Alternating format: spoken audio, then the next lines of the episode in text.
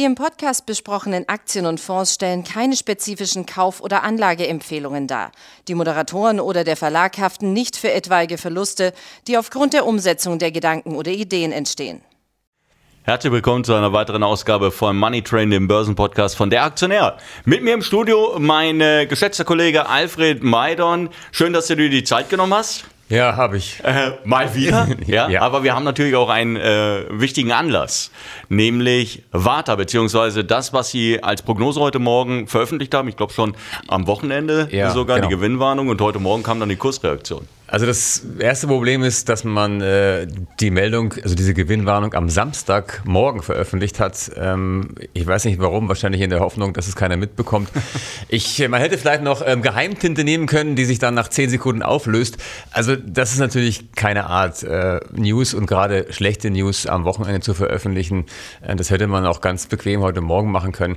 Gut, aber so ist es nun mal passiert. Ähm, der Inhalt ist natürlich auch nicht schön. Man hat fürs erste Halbjahr äh, schwache Zahlen gemeldet, äh, Umsatzrückgang, Gewinneinbruch und dann auch konsequenterweise, fast logischerweise fürs. Gesamtjahr warnen müssen, weil das zweite Halbjahr wird zwar jetzt besser als das erste, aber das erste war so schlecht, dass man natürlich die Zahlen, die ursprüngliche Prognose nicht mehr erreichen kann. Äh, Was macht man bei Warta oder was macht Warta jetzt so optimistisch, dass das zweite Halbjahr besser wird? Naja, gut, ähm, man hat, das war auch so ein bisschen problematisch, äh, das Ganze auch nicht sonderlich gut begründet. Man hat äh, ja die Lieferkettenproblematik nochmal angesprochen, äh, dass einige Kunden äh, Projekte verzögert hätten oder es kam bei Kunden zur Verzögerung. Das hatte man auch schon vor einigen Monaten zu den Q1-Zahlen gesagt. Das ist wohl jetzt etwas schlimmer geworden als gedacht. Ähm, ja, man hat jetzt nicht konkret gesagt, dass Besserung in Sicht ist, aber wenn man, man kann es ja sich einfach ausrechnen, wenn man die Zahlen des ersten Halbjahres von der Prognose abzieht, dann wird das zweite Halbjahr besser. Ähm, das hätte man vielleicht auch nochmal ausformulieren können, und man hätte vielleicht auch noch was Positives anfügen können, hat man alles nicht gemacht. Man hat diese Meldung einfach mal so rausgefeuert und ja. Ja, und die Reaktion war ja ähm, im ersten Moment minus 10, minus 12 Prozent, hat sich wieder ein bisschen. äh, Ja, hat sich wieder erholt, die Aktie, was natürlich daran liegt, dass, ähm, ja, so ganz überraschend kam das jetzt nicht. Man hatte ja schon den Markt darauf vorbereitet, dass es diese Probleme gibt.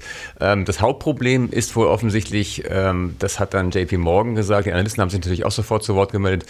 JP Morgan hat gesagt, dass vor allem die gestiegenen Rohstoffpreise dazu geführt hätten, dass die Zahlen relativ schlecht ausgefallen sind. Ähm, die Analysten haben übrigens weitgehend ihre Kursziele und ihre Einschätzung beibehalten. Also JP Morgan und Goldman Sachs sagen weiterhin kaufen. Ähm, und ja, andere, vor allen Dingen Stiefel und Warburg, sagen weiterhin verkaufen. Einige haben ihre Kursziele gesenkt. Ähm, jetzt hat ja Warta durchaus eine Historie, wo man immer sagt, ein, ein gern genommenes Ziel von Shortsellern. Ähm, war jetzt hier irgendwie besonderer Druck ähm, auszumachen im, im Tagesverlauf, wo, wo du sagen konntest, wo du dann festmachen konntest, Mensch, ja, die sind wieder aktiv geworden oder vielleicht sogar genau andersrum, dass sie den Kurssturz nehmen, um sich einzudecken? Also tendenziell eher andersrum. Äh, tatsächlich ist die Aktie äh, dies Jahr schon sehr stark gefallen und es gab immer wieder äh, Leerverkäufe, die ihre Position aufgestockt haben. Und heute, das sieht man noch im Tagesverlauf, die Aktie war kurzzeitig mal unter 70 im frühen Handel, hat sich jetzt auf 75 wieder erholt. Das könnte gut sein, dass einige Leerverkäufer jetzt diese Kurse nutzen, um aus ihren Positionen rauszugehen, sprich Warteaktien zu kaufen, um dann wieder äh, flat zu sein. Kann durchaus sein. Jetzt haben wir seit Jahresbeginn haben wir minus, ich glaube, minus 43 Prozent, 44 Prozent. Irgendwo in dem Dreh wird äh, vermutlich liegen. Äh, Was sagst du denn jetzt Anlegern, die jetzt schon meinetwegen seit letztem Jahr drin sind, die gedacht haben, Mensch, das ist eine tolle Story oder es ist ja immer noch eine interessante Story, aber wo jetzt einfach der, der Kursverlauf nicht mehr dazu passt, zu der Story passt. Sollen die, sollen die nachkaufen? Sollen die einfach das Geld, was sie drin haben, liegen lassen? Sollen sie sich, keine Ahnung, es gibt ja Leute, die das sagen, patch dich doch mal ab. Ja, also es ist, es ist am Ende eine, eine Glaubensfrage. Ähm, dass das Kerngeschäft mit den, mit den Mikrobatterien ähm, jetzt schwächelt, das ist jetzt auch nicht so problematisch, finde ich zumindest. Ähm, das sehen andere anders. Wichtig ist für mich äh, die Elektroauto-Fantasie. Man ist ja ähm, in der Pilotproduktion von großformatigen Zellen, die V4-Drive-Zelle, die eben auch in Ele- Elektroautos eingesetzt werden kann. Äh, da laufen auch Gespräche. Diese, diese äh, Pilotproduktion wird auch weitergegeben, damit die potenziellen Kunden diese Zellen testen können. Da will, muss man aber so langsam mal auch äh, tatsächlich. Kunden? Ja, Also eben, welche eben. Es gibt Porsche als Kunden aus der Au- Automobilbranche im kleinen Umfang wohl, aber es fehlt so der große Wurf. Und ähm, auf den wartet man jetzt schon ziemlich lange. Und ähm, ich hatte gerade noch ein interessantes Gespräch mit ähm, äh, Dirk Habecke, einem Lithium-Experten, der ähm, aus Erfahrung weiß, dass diese Gespräche sich dann doch sehr lange hinziehen können, äh, bis so ein OEM, also ein Autohersteller, tatsächlich einen Vertrag unterzeichnet. Weshalb?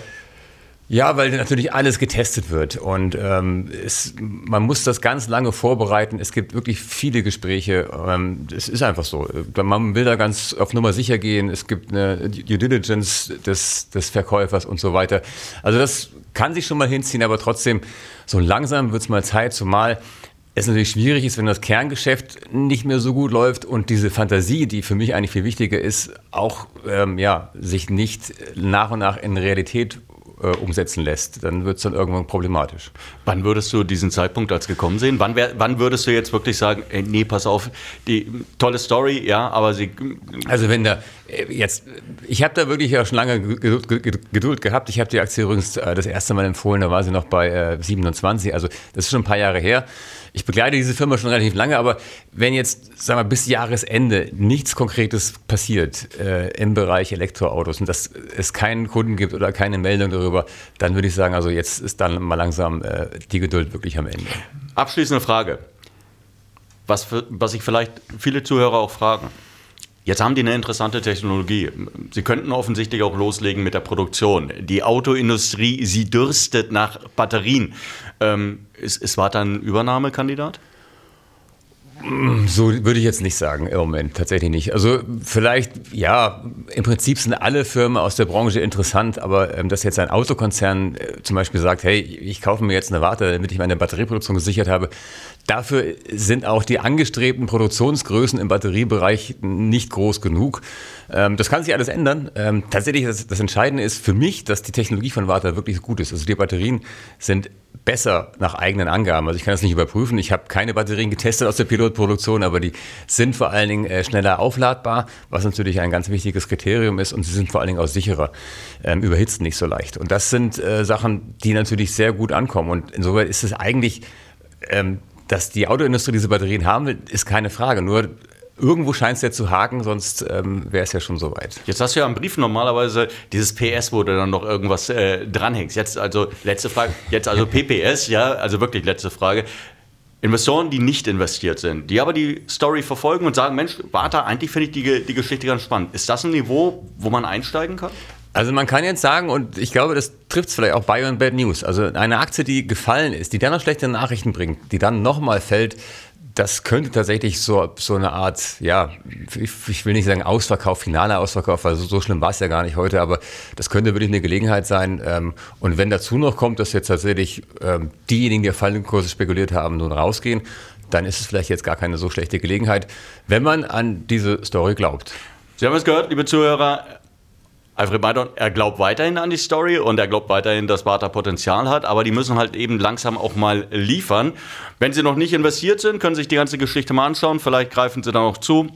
Mut wird an der Börse, wissen wir ja bekanntlich, hin und wieder auch mal. Hin und wieder, ja. Hin und wieder auch mal belohnt. 5 Euro ins Phrasenschwein. Ich danke dir, dass du dir die Zeit genommen hast.